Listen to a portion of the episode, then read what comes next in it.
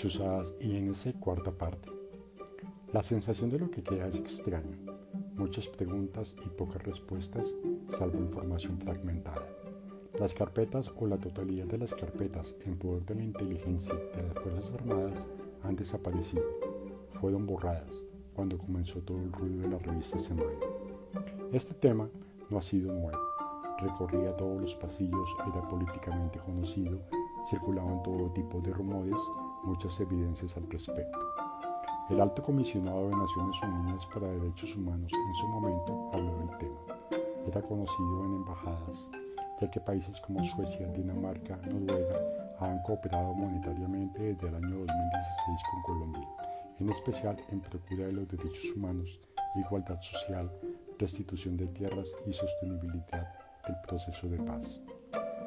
Mientras las Fuerzas Armadas dependan del Ministerio de Defensa, las cosas continuarán. En la gran mayoría de los países estas fuerzas dependen del Ministerio del Interior, justamente para monitorear de una manera efectiva a cada fuerza. Ahora, como lo expresé anteriormente la semana pasada, la pregunta es, con la información obtenida que benefició a guerrilleros, paramilitares, delincuentes, políticos corruptos, narcotraficantes, ¿quiénes fueron las víctimas de cada operación?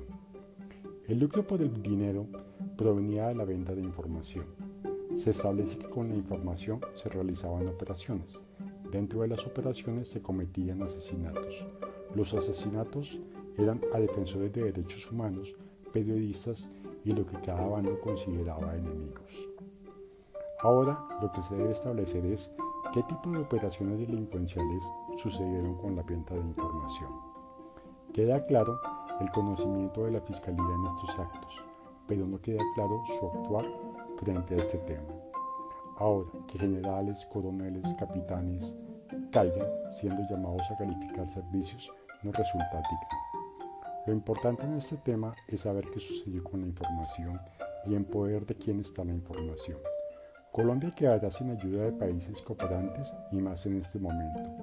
El gobierno sueco finaliza este año la cooperación pactada y dudo mucho que vuelva a suceder con todos estos escándalos. Durante mucho tiempo hemos estado expuestos a ser asesinados, solo por la razón simple de proteger los derechos humanos. Espero en algún punto las cosas cambien en este país, en especial la corrupción, que es el flagelo más grande. Ahora que el mismo ejército haya realizado operaciones de contrainteligencia y hasta ahora se conozcan por conveniencia, resulta mucho más desastroso. Pero resulta más desastroso usar aquella frase de llegaremos hasta las últimas consecuencias. No me referiré a la JEP en el día de hoy, pero esta es otra manzana podrida dentro del Estado.